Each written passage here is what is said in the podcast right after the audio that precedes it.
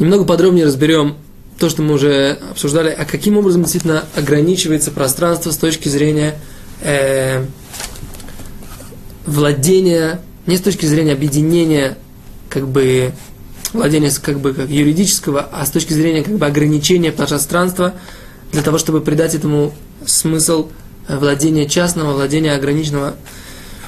Дело в том, что еще раз, если у нас есть то, что называется Рашута Рабим Дурайта, то есть по Торе владение многих или э, место, по которому многие должны ходить, а именно большие магистрали, улицы, по которым проходит 600 тысяч человек, э, широкие улицы, больше, чем э, примерно 8 метров шириной, то тогда в них, кроме, еще раз, каких-то деталей, опять же, кровину, но сделать в них э, эрув очень трудно или, скажем так, невозможно. То, что называется шутарабим действительно деурайта, по Торе, владение многих, там нельзя сделать э, эрув. И поэтому то, что мы говорим, что можно сделать эрув, объединить, это только если у нас есть кармелит или э, вот эти вот дома и дворы. Если у нас есть кармелит, тогда мы можем сделать то, что называется цурата петах.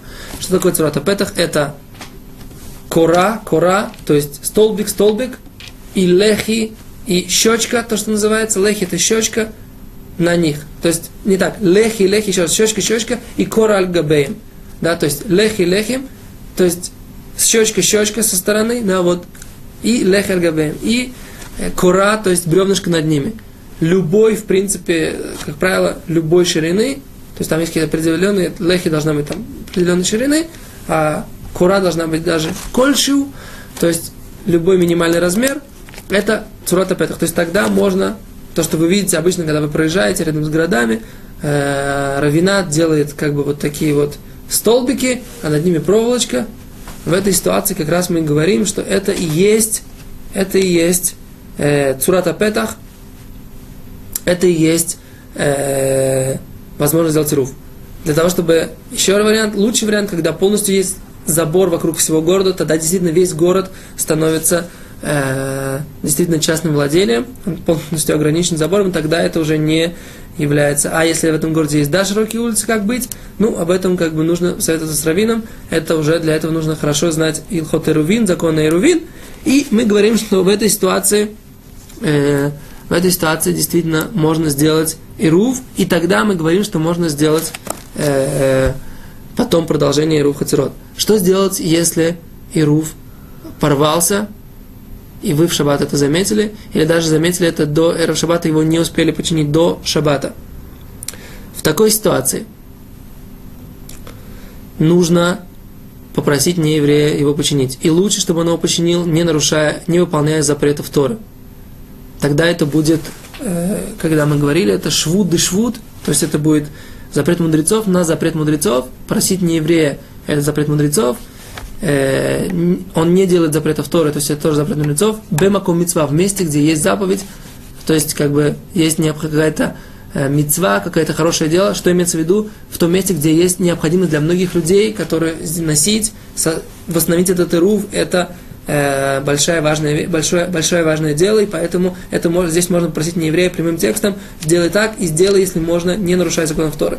Если нет такой возможности, то есть он может даже как бы связать это узлы, эти узлы и завязать эти проволоки и так далее и тому подобное. То есть даже нарушая законы Торы, э, постольку, поскольку это э, он даже может там про, прокопать какую-то канаву для того, чтобы поставить, поставить этот столб, возможно, который упал. Это то, что касается, если мы просим еврея. Если есть, если нет не еврея, то еврей тогда может восстановить это, не нарушая законов Торы, а именно тогда сделать, э, завязать узлы на бантик – то есть не на бантик, который называется в России, когда есть узел под бантиком, а именно на бантик, который называется петля, и э, не завязывать тогда, не заворачивать э, проволоку одну на другую, для того, чтобы, поскольку это тоже э, возможно запрет Торы, и поэтому только так, не нарушая запрет Торы, можно это восстановить. Если невозможно восстановить руф, не нарушая запрет Торы, его не нужно восстанавливать, но тогда в этой ситуации лучше не сообщать тем людям, которые не знают об этом, а можно сообщить только тем людям, которые тихо услышат и не будут об этом распространять информацию. Об этом как раз и говорится, что лучше люди будут нечаянно нарушать, чем будут нарушать специально. Если люди не будут нарушать, то лучше им сообщить. Э, то, что касается этих законов, нет разницы. Не между Шаббатом и Йом-Кипур закон тот же самый. Нельзя переносить Шаббат и Йом-Кипур. И с точки зрения Руба законы те же самые. Спасибо. До свидания.